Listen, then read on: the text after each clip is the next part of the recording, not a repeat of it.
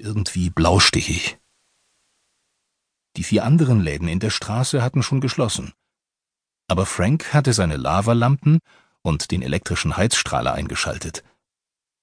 An der Theke blätterte Maud, die Tätowiererin, die Fanmagazine durch, während Pater Anthony eine Origami-Blume faltete. Samstags Kit hatte alle Emmylou Harris Platten eingesammelt und versuchte sie alphabetisch zu ordnen, ohne dass Frank es merkte. Ich hatte wieder keine Kunden, sagte sehr laut. Auch wenn Frank hinten im Laden war und sie vorne, war es akustisch nicht nötig, die Stimme zu erheben. Die Läden in der Unity Street waren nicht größer als ein kleines Wohnzimmer. Hörst du mir überhaupt zu? Klar höre ich zu. Du siehst aber nicht so aus. Frank zog sich die Kopfhörer herunter, lächelte. In seinem ganzen Gesicht sprangen fröhliche Lachfalten auf, und seine Augenwinkel kräuselten sich. Siehst du, ich höre immer zu. Mord machte ein Geräusch, das wie Hem klang.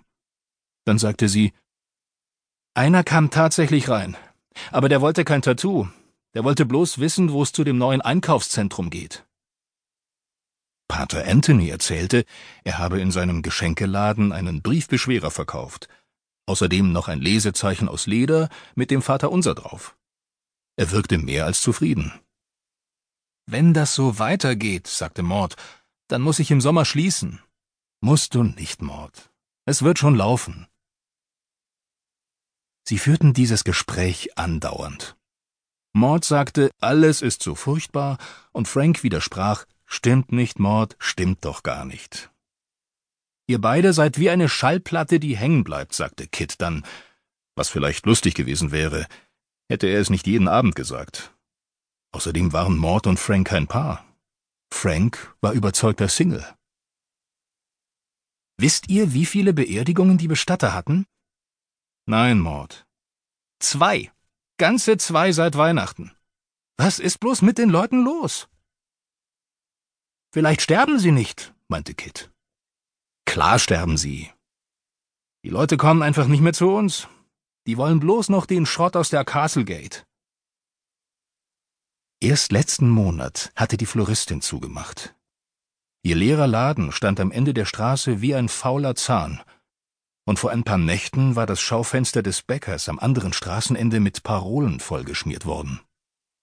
Frank hatte einen Eimer Seifenwasser geholt aber es hatte den ganzen Vormittag gedauert, bis die Schmierereien wieder abgeschrubbt waren. Es hat immer Läden in der Unity Street gegeben, sagte Pater Anthony. Wir sind eine Gemeinschaft. Wir gehören hierher. Samstags Kit lief mit einer Kiste neuer 45er Singles durch den Laden und fegte dabei fast eine Lavalampe zu Boden. Emmylou Harris hatte er anscheinend aufgegeben.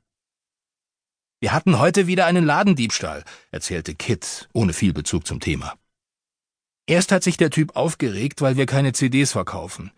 Dann wollte er sich eine Platte ansehen und ist damit abgehauen. Welche war es denn diesmal? Genesis. Invisible Touch. Was hast du unternommen, Frank? Ach, das Übliche, sagte Kit. Ja. Frank hatte reagiert wie immer. Er hatte seine alte Wildlederjacke übergeworfen und war dem jungen Mann nachgesetzt, bis er ihn an der Bushaltestelle erwischte. Was war denn das für ein Dieb, der auf den Elferbus wartete? Unter Keuchen erklärte er, er werde die Polizei rufen, wenn der Junge nicht mit ihm in den Laden zurückkehre und bereit sei, sich in der Kabine etwas Neues anzuhören. Er könne die Genesis-Platte behalten, wenn er sie so dringend brauche. Aber es mache Frank ganz fertig, dass er die falsche geklaut habe. Die frühen Sachen seien um Längen besser. Er könne das Album gratis haben, samt Cover, solange du es mal mit den Hybriden versuchst. Wenn dir Genesis gefällt, wirst du Mendelssohn lieben, das kannst du mir glauben.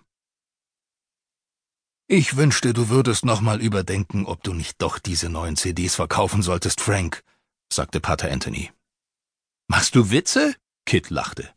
Er würde lieber sterben, als CDs verkaufen. Dann ging die Tür auf. Ding dong, und ein neuer Kunde trat ein. Frank wurde von jäher Aufregung